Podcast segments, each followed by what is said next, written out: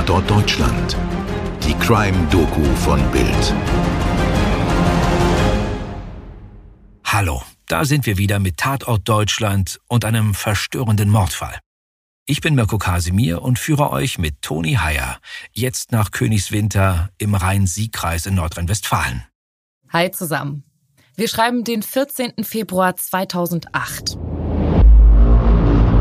Einem tödlichen Streit glaubt ein Mann namens Gerd Paulus, dass er den perfekten Weg gefunden hat, ein Verbrechen zu vertuschen. Und zwar, indem er erzählt, seine Frau sei aus seinem Leben verschwunden. Warum diese Idee erstmal plausibel erscheint, das zeigt die Statistik. Denn jedes Jahr werden in Deutschland zwischen 70.000 und 90.000 Menschen als vermisst gemeldet. Insofern ist es zunächst nicht unglaubwürdig, wenn man erzählt, die Ehepartnerin habe sich einfach davongemacht. Theoretisch. Ja, aber halt auch nur theoretisch. Genau, Toni. Man sollte die Statistik auch zu Ende lesen. Denn erfahrungsgemäß klären sich etwa 50 Prozent der vermissten Fälle innerhalb der ersten Woche. Innerhalb eines Monats liegt die Erledigungsquote bereits bei über 80 Prozent. Der Anteil der Personen, die länger als ein Jahr vermisst werden, bewegt sich bei nur etwa drei Prozent. Es ist also selten, dass jemand wirklich für immer vermisst bleibt. Bei Familie Paulus in Königswinter war die Geschichte Teil eines skrupellosen Lügengebildes. Und Ausgangspunkt ist am besagten Februartag im Jahr 2008 ein Streit. Mirko.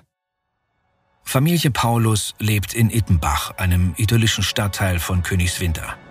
Vater, Mutter, Tochter und Sohn teilen sich ein weißes Einfamilienhaus am Fuß des Siebengebirges.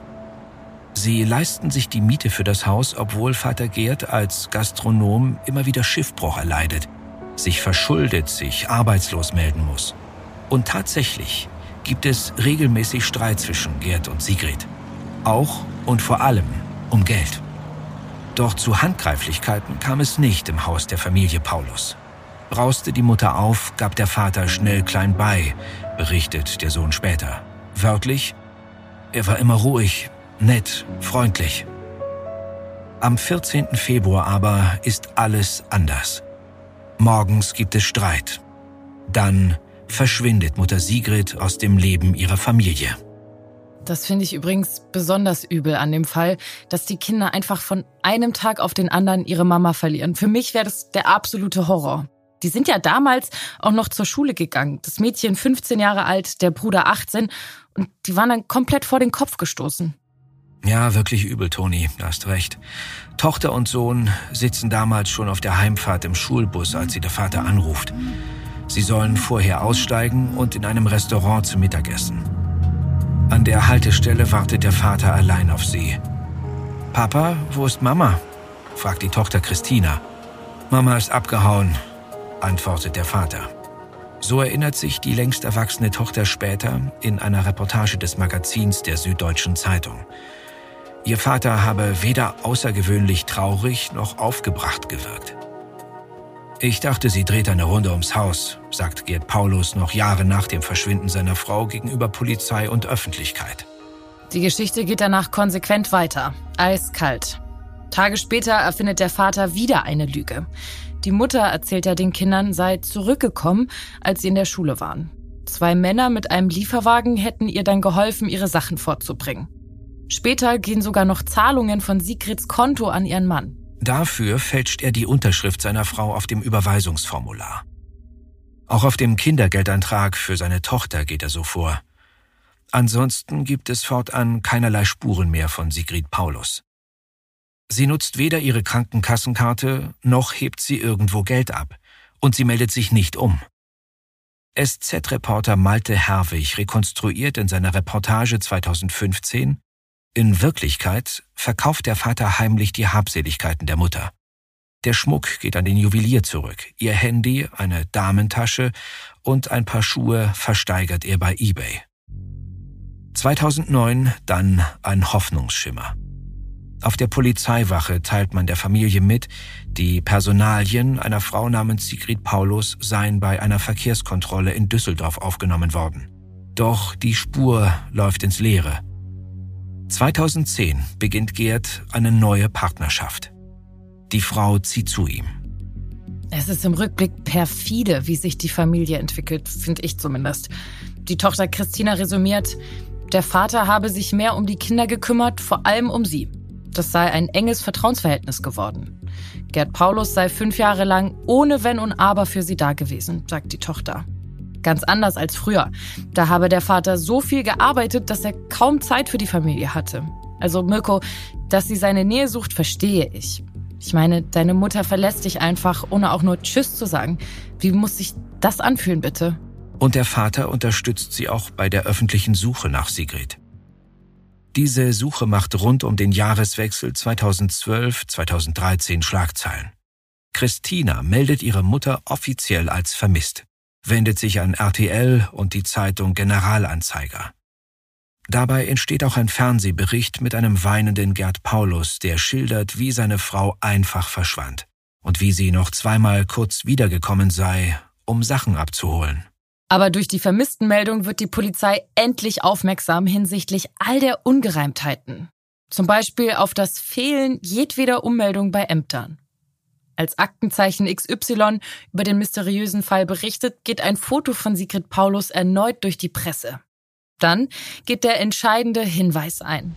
Paulus Ehemann habe im Garten umfangreiche Baumaßnahmen eingeleitet. Der Fall steht vor der Aufklärung. Im Oktober 2013 rückt die Polizei in voller Besetzung zur Hausdurchsuchung an. Zu dieser Zeit wohnt Tochter Christina wieder dort. Sie hatte zuvor geheiratet und war ausgezogen. Jetzt aber hat sie ihr Zimmer neben dem Weinkeller. Es ist Tochter Christina, die dem Beamten die Tür öffnet und sie reinlässt, denn sie ist allein zu Hause. Als später an diesem Tag der Vater nach Hause kam, so berichtet es die Kölnische Rundschau, nahm er die weinende Tochter wortlos in den Arm. In dem Moment war mir klar, dass die Polizei zu Recht da war, sagt Christina später. Kurz darauf führt Gerd Paulus die Polizei dann in den Keller. Er zeigt auf ein massives Weinregal, das er im Eigenbau errichtet hatte. Spezialisten einer technischen Polizeieinheit beseitigen das Regal und stemmen den Boden auf. Darin liegt Sigrid Paulus. Seit mehr als fünf Jahren. Seit dem 14. Februar 2008, an dem sie angeblich im Zorn gegangen war. Der Fall Paulus ist gelöst. Gelöst und trotzdem schwer zu verstehen. Was ist in Gerd Paulus vorgegangen bei der Tat? Und was in all den Jahren danach? Im März 2014 wird ihm der Prozess gemacht. Und jetzt endlich erfahren die Kinder und die Öffentlichkeit, was passiert ist in Königswinter Ittenbach. Gerd Paulus sagt aus und gesteht. Der 14. Februar 2008 habe begonnen wie jeder Tag. Die Kinder sind schon in der Schule. Die Eltern begegnen sich am Vormittag im Bad. Hier geht Sigrid Paulus ihren Mann wegen seiner Arbeitslosigkeit und der Finanzmisere an. Als sie ihn schubste, schubste er zurück, und als sie stürzte und ihn nun an den Armen packte und anschrie, sei es zu einer affektiven Entladung gekommen. Nun reichte es ihm, fasste es der Richter Janssen später bei der Urteilsbegründung zusammen. Er konnte es nicht mehr aushalten. Und er wollte es auch nicht mehr aushalten. Er wollte endlich Ruhe. Er packte sie am Hals und drückte zu, bis sie tot war. Der Gerichtsmediziner stellt fest, dass Gerd P. den Hals seiner Frau so brutal zudrückte, dass sie ihr dabei den Kehlkopf zerquetschte. Nachdem der Angeschuldigte keinerlei körperliche Reaktion mehr wahrgenommen hatte, so vermerkt das Gerichtsprotokoll, fühlte er nach ihrem Puls und verblieb, ohne einen Notarzt oder die Polizei zu verständigen, nach seinen Angaben noch etwa 30 Minuten im Badezimmer und überlegte, wie er den leblosen Körper verschwinden lassen könnte. Boah, das sind so krasse Schilderungen. Ich habe wirklich Gänsehaut gerade. Kein Wunder auch, dass eine der Schwestern von Sigrid im Gerichtssaal Atemnot bekommt und rausgebracht werden musste.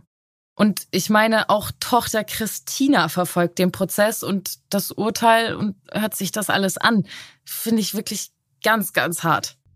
Richter Janssen, so wird es im Bonner Generalanzeiger protokolliert, fragt, welche Strafe wird der Tat und vor allem denen, die damit leben müssen, gerecht?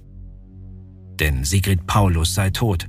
Und nichts, aber auch gar nichts macht sie wieder lebendig. Für den Angeklagten spreche sein Geständnis und dass es eine Spontantat gewesen sei. Gegen ihn aber die Art der Tötung.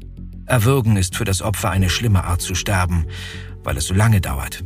Deshalb halte das Gericht acht Jahre Haft für angemessen. Acht Jahre Haft. Bevor Gerd Paulus in Handschellen aus dem Saal gebracht wird, blickt er in den Zuschauerraum, wo seine Tochter Christina sitzt. Das finde ich wirklich das Heftige.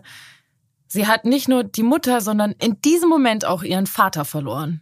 Weißt du, Toni, es ist vielleicht noch irgendwie erklärbar, ohne dass ich jetzt sage, dass ich dafür Verständnis habe, dass jemand im Affekt eine andere Person umbringt und danach ganz hektisch überlegt, wie man mit dem Angerichteten davonkommt. Aber jahrelang so ein Lügengebilde aufrechtzuerhalten, das ist irgendwie schon echt krass. Besonders gegenüber den eigenen Kindern.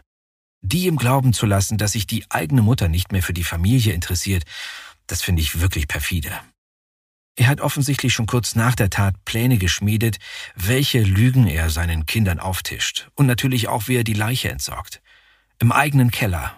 Da ist er echt eiskalt geblieben und ich muss sagen, das Schockierende daran finde ich, dass er seine Kinder so lange anlügt, ohne scheinbar ein schlechtes Gewissen dabei zu haben. Also gerade die Kinder in ihrer Verzweiflung, die denken, ihre Mutter hat sie verlassen, ohne Tschüss zu sagen. Die bauen auf dich, die vertrauen dir. Wie kann man da bitte jeden Abend in den Spiegel gucken, wenn du selbst die Wahrheit kennst? Also da hätte ich schon längst gebeichtet und gestanden, aber klar, dann kannst du für deine Kinder halt auch nicht mehr da sein. Ja, Toni. Ich habe übrigens bei der Recherche gesehen, dass der Fall noch ein Nachspiel hatte. Aber eher so eins aus der Kategorie Tatortreiniger. Bitte was?